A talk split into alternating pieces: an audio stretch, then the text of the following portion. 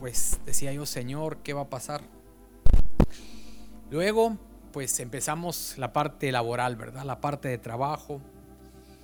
Y así como lo básico, como les repito, el idioma, las palabras eran distintas.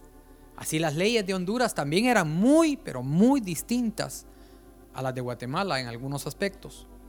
Por ejemplo, nosotros venimos en el 2000, recién había pasado el huracán Mitch y pues Honduras estaba en, un proceso de restauración.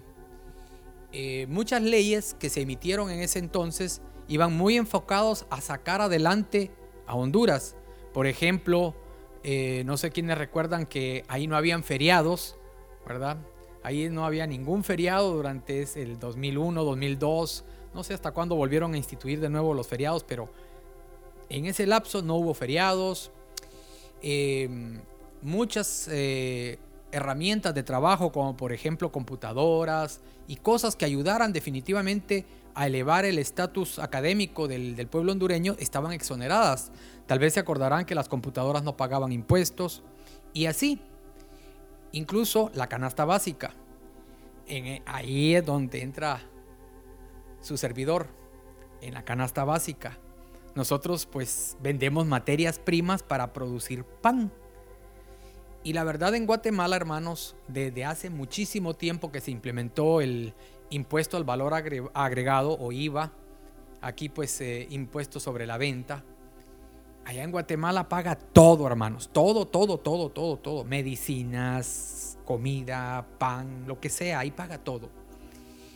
Cuando yo vengo acá, hermanos, me topo con la sorpresa que nuestros clientes estaban exonerados ellos estaban exonerados, no, no pagaban el impuesto sobre venta. Lo interesante del caso fue que yo venía con una visión de hacer las cosas en orden, hacer las cosas bien y pues hacía las importaciones y en cada importación, como yo no gozaba de esa resolución de exoneración de impuestos, automáticamente a mí sí me cobraban el impuesto. Para los que entienden un poquito del tema de esta parte contable, saben que normalmente el impuesto sobre venta es un impuesto traslativo. No, no voy a profundizar en contabilidad, definitivamente no es esa mi idea. Pero el tema es que lo pago y me lo pagan, lo pago y me lo pagan. Y así vamos. El problema en este caso, hermanos, fue que yo lo pagaba, pero no me lo pagaban. Bueno, el primer año, hermanos, no vendía mucho. No vendía mucho, la verdad bueno, era hasta cierto punto imperceptible.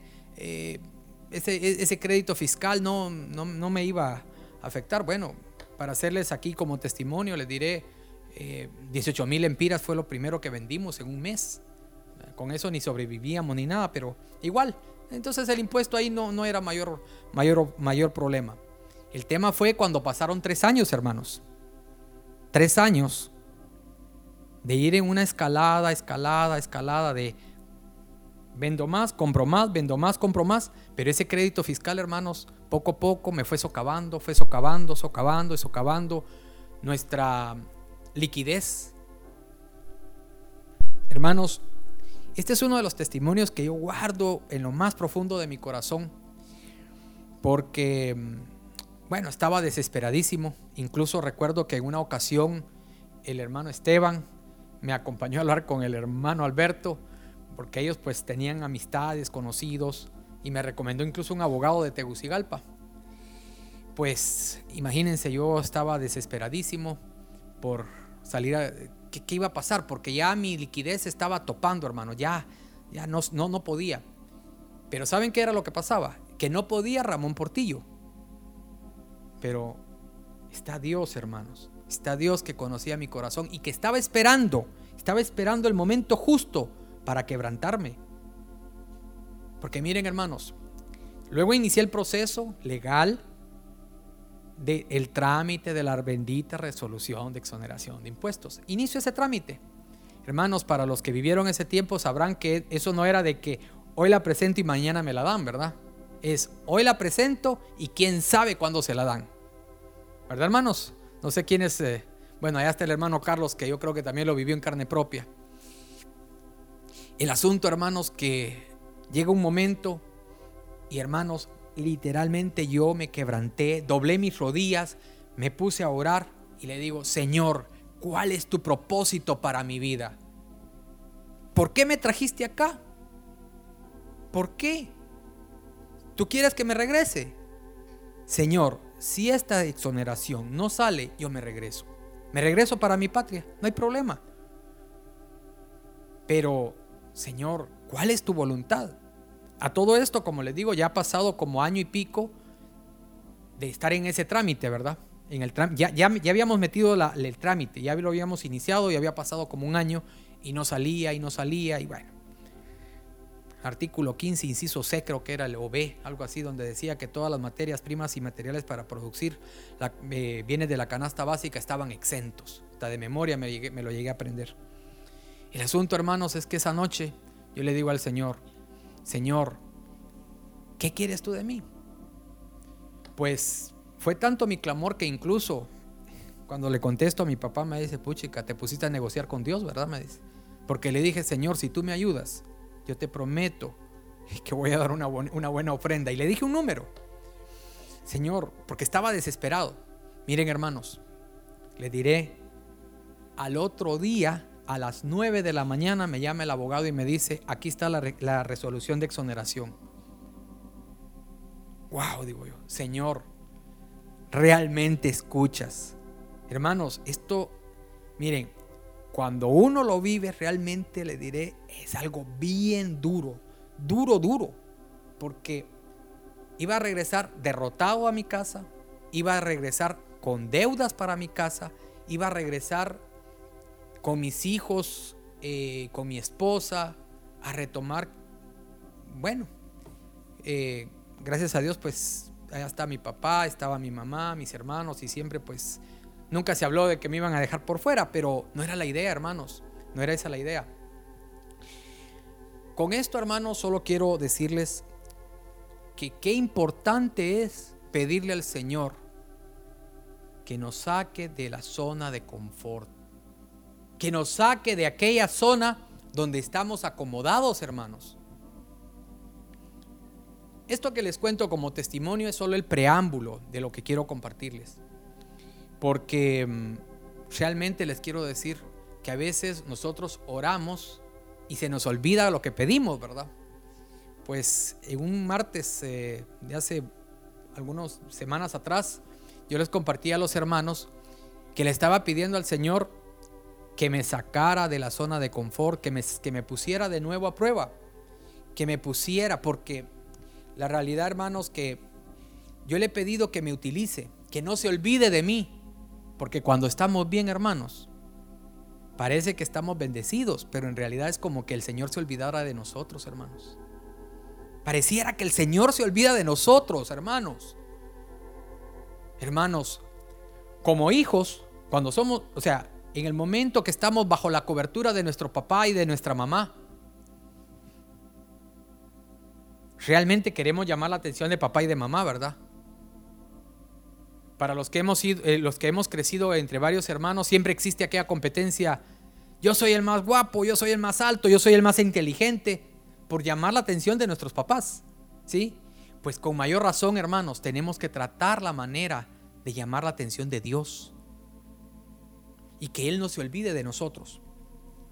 Por eso le estoy pidiendo que, saque, que me saque de mi zona de confort para poder avanzar por la vida y depender más de Él. Hermanos, hoy en día se oye hablar mucho de que debemos salir de esa zona de confort. Confieso, hermano, y lo vuelvo a confesar, que se siente incómodo, pues a mí me agrada estar, señores, dentro de mi zona de seguridad. O díganme, ¿a quién no le gusta estar en una zona de seguridad? En una zona, zona donde no pasa nada. Creo que a todos, ¿verdad? A todos. La verdad, hermanos, que yo creo, bueno, hablo más, a lo personal también porque hay algunos que sí son aventureros. A mí no me gusta aventurarme a hacer cosas nuevas. Máxime sobre todo lo que no entiendo o lo que me imagino que no me va a salir bien.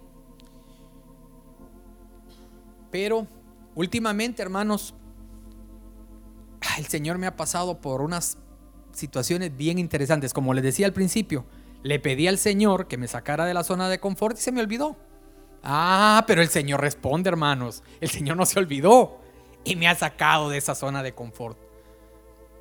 Hace que, bueno, a inicios de este año eh, se presentó una oportunidad, eh, uno de los eh, de las empresas que representamos nos dice, ustedes son tan buenos, tan especiales, que quisiéramos que ampliaran sus horizontes, que se que vayan más allá, que incluso tomen distribuciones en otros países. Y digo, wow. Gracias. Le digo, gracias, gracias. Muy agradecido. Pero yo estoy bien como estoy. No quiero sonar ambicioso, pero la verdad, y estoy bien como estoy. Yo aquí tengo mi ritmo, me levanto, eh, leo mi Biblia, devocional, ejercicio, desayuno, trabajo, regreso a almorzar, regreso en la noche, me acuesto. Bueno, es trabajo, para mí es mi, la iglesia, mi familia, mi trabajo, todos los días. Entonces digo, ¿qué más puedo pedir? ¿Qué más? No, no, estoy bien. Pero entonces me dice, no, no, no, tomala. Pero al final digo, bueno, ok, la tomo, pero lo vamos a tomar y se lo voy a pasar a mi familia, a mi hermano. Mi sorpresa, hermanos, es que sí me dicen, si usted le dice que si usted si está usted, pues está bien, o sea, está bien. Yo hablo con mi hermano, me dice, "Sí, ok." Hasta ahí vamos bien. Pasado un tiempo, hermanos, me dice mi hermano, "Fíjate que mejor no." Ay, Dios, le digo, "¿Cómo que no?" mira, yo ya di palabra. Sí, pero no. ¿Pero por qué? Porque vos me dijiste que me la estaba dando a mí, esa distribución. Pero realmente yo no me siento cómodo si no estás vos. Miren hermanos, fue como una guacalada de agua helada, porque en realidad les diré, ah, Dios mío, más trabajo, más retos. Pero luego el Señor puso de nuevo en mi corazón y en mi mente, me pediste que te sacara de esa zona de confort, me pediste salir de ahí. Y miren hermanos, cuando tomo la decisión y le digo a mi hermano, ok, te voy a apoyar, me vengo con vos, vamos a trabajar juntos de nuevo. Han empezado a ocurrir cosas, hermanos, que como testimonio les digo, maravillosas. Cosas que yo nunca pensé que se podrían dar y se están dando. Y vuelvo y le digo, es increíble cuando el Señor nos saca de esa zona de confort porque nos hace evolucionar como personas, hermanos evolucionar, crecer, no quedarnos estancados. Cuando pienso, dice, en la, cuando yo empiezo y veo la magnitud de un proyecto o una empresa nueva, muchas veces realmente eh, mentalmente me achico, me quedo, me quedo así como estático, hermanos. Me da temor. Quizás no lo demuestre, hermanos, pero por dentro me estoy muriendo, hermanos. Por dentro estoy nervioso, tengo muchas dudas. Pero con este mismo tema me puse a conversar con un amigo, uno de esos eh, amigos que la verdad no le tienen miedo a los retos y entre más descabellados sean, pues como que les gusta más, ¿no? Y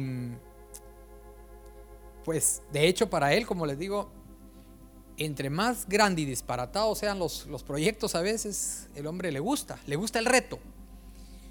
Y luego, pues de que yo le expongo mis ideas, él me expone sus ideas. Y cuando yo lo empiezo a escuchar, la verdad que yo me fui, eh, me fui desconcertando. Y la verdad hubo un momento donde sentí como que se me nublaron los ojos. Y este mi amigo lo notó. Y me dice, ¿qué te pasa? Y bueno, yo queriéndome mostrar valiente, ¿verdad? Todavía le digo, es un buen plan, le digo, pero lo veo muy ambicioso. Y me resulta sinceramente me resulta abrumador. Miren hermanos, ¿saben qué con qué me respondió?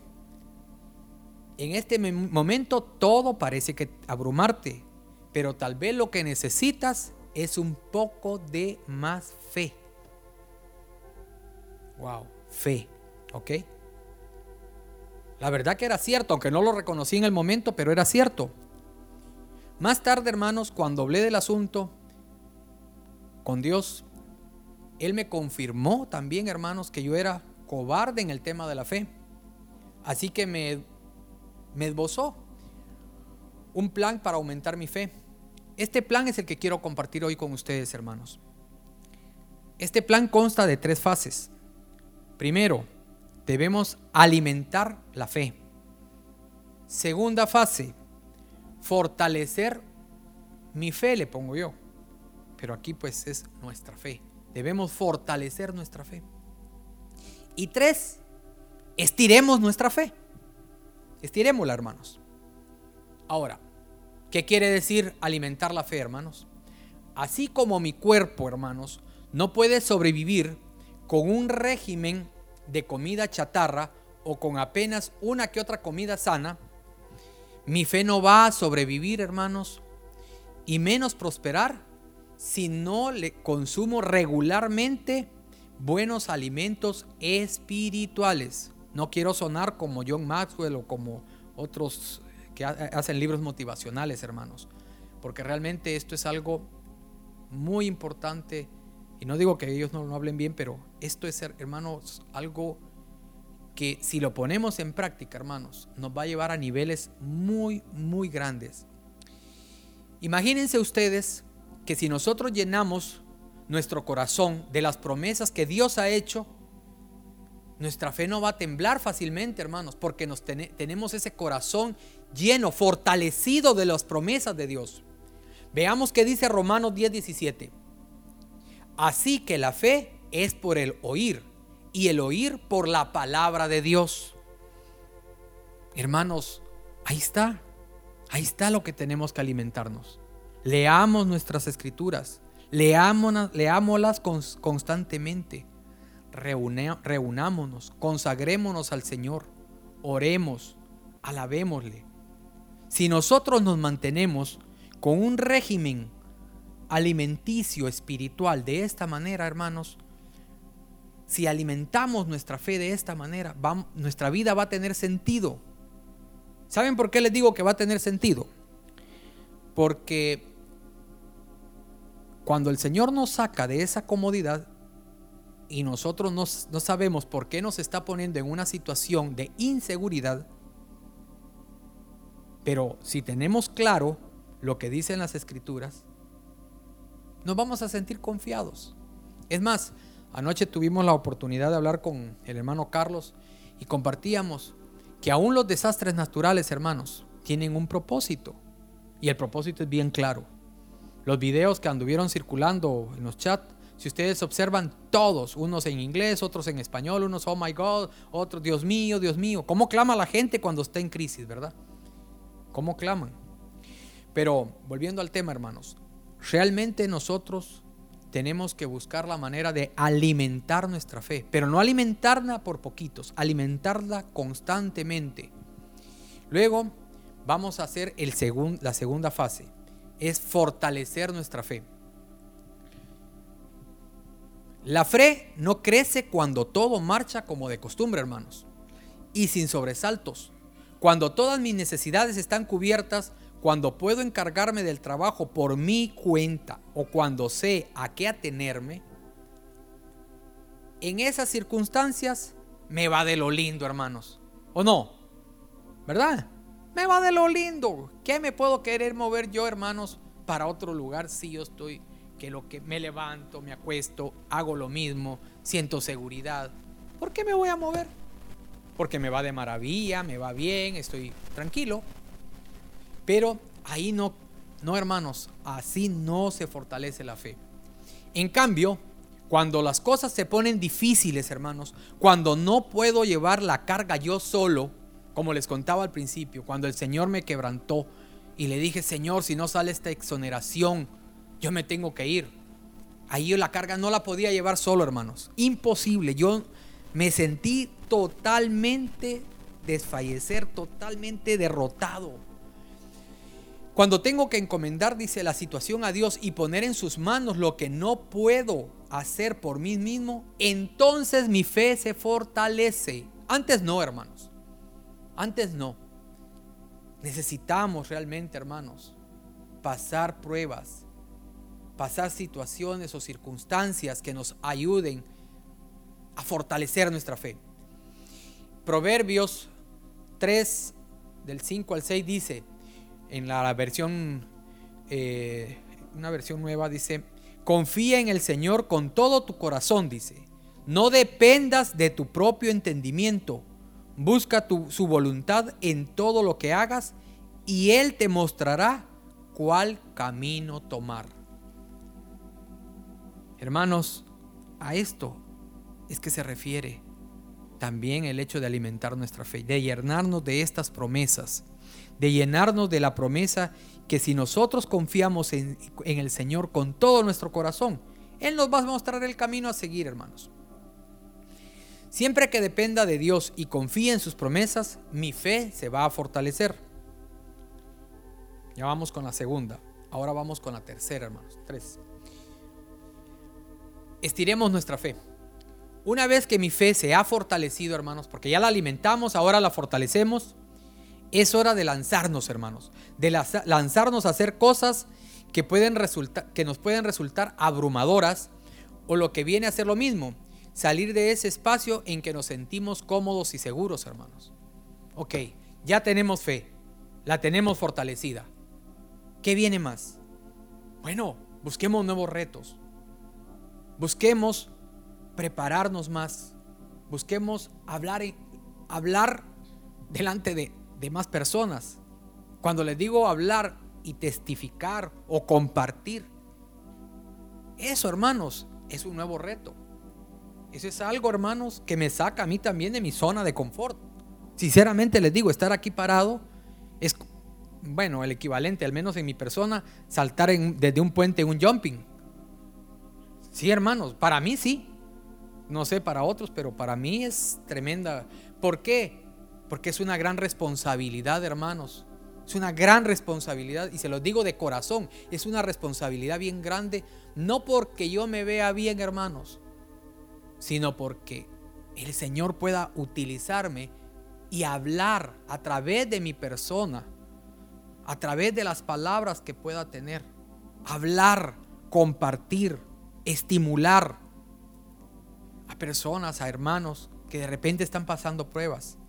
Miren hermanos, es una responsabilidad enorme. Porque miren hermanos, si hacemos una rueda y nos ponemos a hacer chistes, yo les aseguro que, que no me paran toda la noche, pero no es esa, no, no es lo mismo hermanos. Estar aquí es un privilegio, pero también es una gran, gran responsabilidad. Es el momento entonces, hermanos, de hacer cosas nuevas.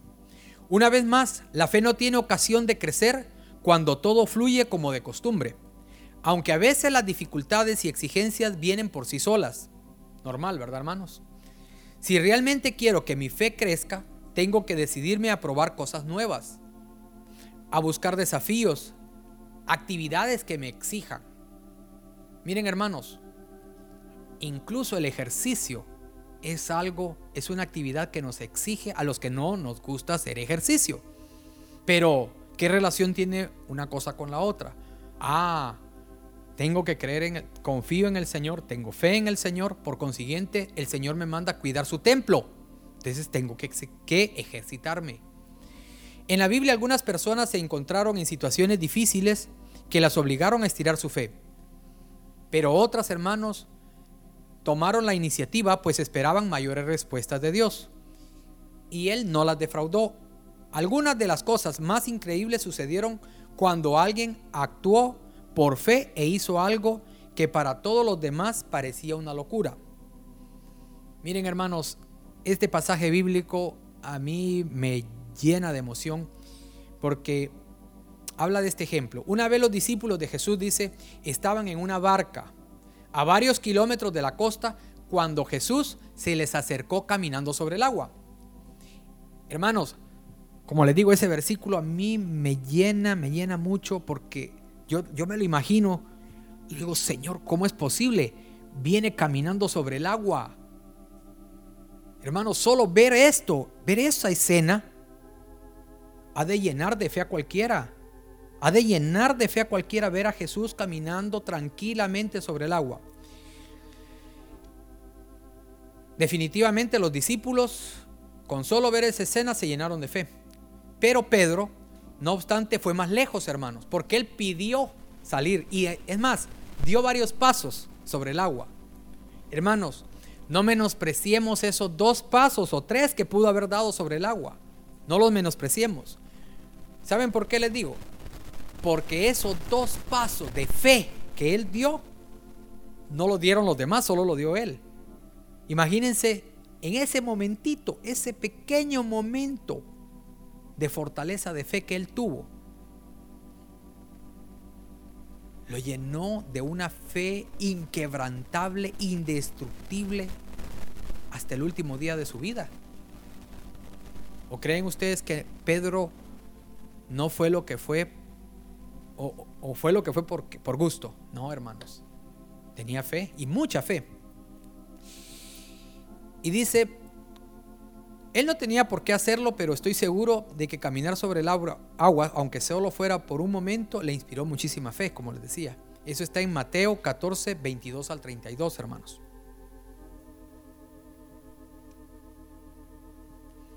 Ahora, hermanos, en vista de todo esto, preguntémonos qué sentido tiene entonces fortalecer nuestra fe. Bueno, hermanos, Jesús nos enseñó que una fe del tamaño de un grano de mostaza puede hacer portentos, puede hacer mucho. Yo creo que todos se saben la frase, ¿no? Cuando nuestra fe dice no llega a ser mayor que una diminuta semilla de mostaza, Él se sirve, hermanos, de lo poco que tenemos. Pero creo que Él no desea que nuestra fe permanezca tan pequeña, hermanos. Realmente Dios no quiere que nosotros tengamos una fe chiquitita. Aunque con, una, con la fe del tamaño de una semilla de mostaza podemos hacer grandes cosas, como dice, cosas portentosas. Creo que Él espera que crezca a medida que lo vemos obrar en favor, en favor nuestro una y otra vez. O sea, hermanos, Él quiere que crezca nuestra fe y por eso obra una y otra vez. Uno de nuestros problemas más grandes es que somos bien olvidados, hermanos. Porque el Señor hace un milagro en nuestras vidas en enero y nos acordamos en febrero. Se nos olvidó, ¿verdad, hermanos? Ya de ahí decimos, bueno, sí, sí fue un milagro, pero tenía que pasar, ¿verdad? Como dicen, cuando ya la tormenta ha pasado, ya empieza a salir el sol y ya se nos olvidó muchas cosas. Dios tiene grandes planes para cada uno de nosotros, hermanos y nos pone en situaciones que nos prepara para esos planes. Sin embargo, nos hace falta fe para lanzarnos, para actuar y empezar a construir lo que Dios dispuso para nosotros. Hermanos, hay un plan perfecto que Dios tiene trazados para nosotros, para cada uno de nosotros. Pero por la falta de fe, por la falta de valentía de salir de esa zona de confort, no tomamos esos galardones, esas oportunidades que el Señor pone en nuestro camino. Hermanos, si esperamos que todo parezca seguro, es posible que desaprovechemos y seguro, seguro hermanos, vamos a desaprovechar muchas oportunidades, muchas, muchas oportunidades. La realidad, hermanos, que se nos presentan oportunidades de servir al prójimo y muchas veces las dejamos pasar. Vemos a alguien empujando un carro. Ah, su problema. Hay que mire cómo sale. Son oportunidades, hermanos. Ah, no, es que la, situación está tan difícil, tan peligrosa, que si me bajo no sé si serán asaltantes. Hermanos, Dios nos ha dado un espíritu. Un espíritu que nos ayuda muchas veces a discernir realmente si la situación es verdadera o es falsa, hermanos. Se los digo de corazón. No sé a cuántos de acá los han asaltado a mí me han asaltado varias veces y pues hasta las pistolas, la pistola me han puesto en la cabeza. Pero ¿saben qué, hermanos?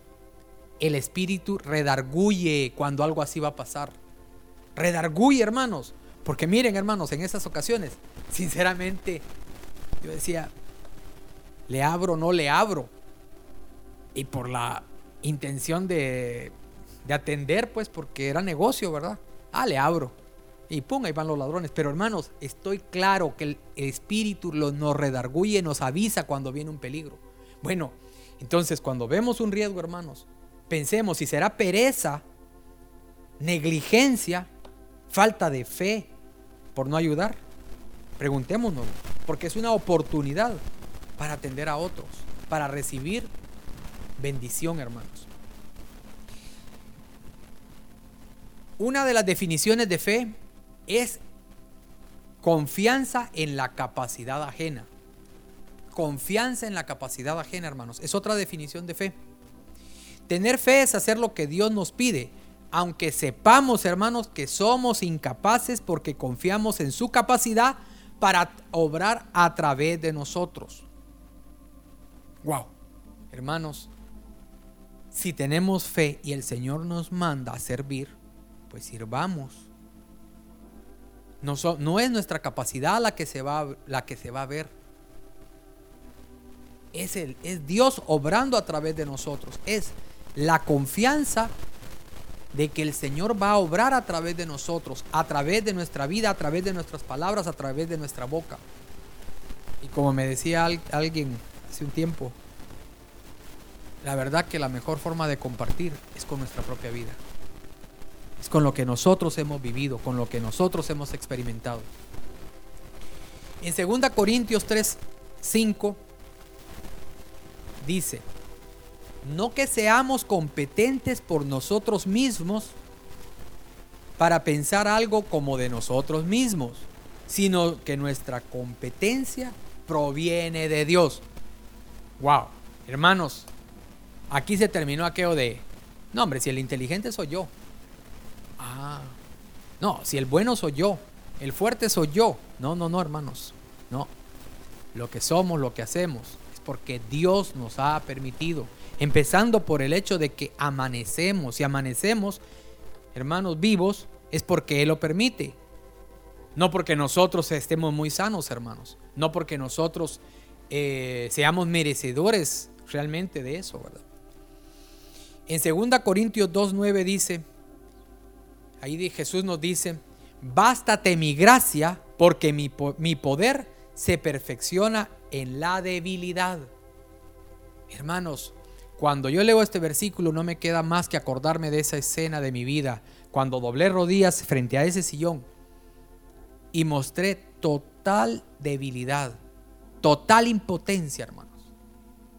Y el Señor ahí se manifestó, inmediato, porque Él sabía en el momento que iba a actuar. No crean que no había orado anteriormente, pero quizá no me había visto con un corazón quebrantado totalmente. No me había visto realmente derrotado porque muchas veces oramos como cuando oramos que vamos a salir en el carro, ¿verdad? Yo tengo por costumbre que no, no, movemos, no muevo el carro, sino oro antes de, salir. Y muchas veces digo, bueno, eh, Señor, guárdame, llévame con paz y con bendición y de igual manera regrésame. Gracias, Señor. Ah, cuando regreso, no, hombre, si yo tengo experiencia manejando, por eso nunca me ha pasado nada. No, hermanos. Y vaya si no, ¿verdad, hermanos? Entonces, hermanos, el mensaje de esta noche básicamente es que le pidamos al Señor que nos ponga a prueba, que no se olvide de nosotros. Abracemos esa prueba y entendamos que esa prueba que Él nos mande nos va a sacar de la zona de confort, de esa zona de seguridad. ¿Pero para qué? Para crecer, hermanos, para crecer. Porque si nos quedamos, hermanos, en esa zona, nunca vamos a prosperar. De ninguna manera, hermanos. Hermanos, yo les agradezco la atención esta noche y la verdad no sé si me pasé del tiempo fue muy corto, pero hasta aquí pues llega mi, mi, mi intervención. Gracias hermanos. Buenas noches.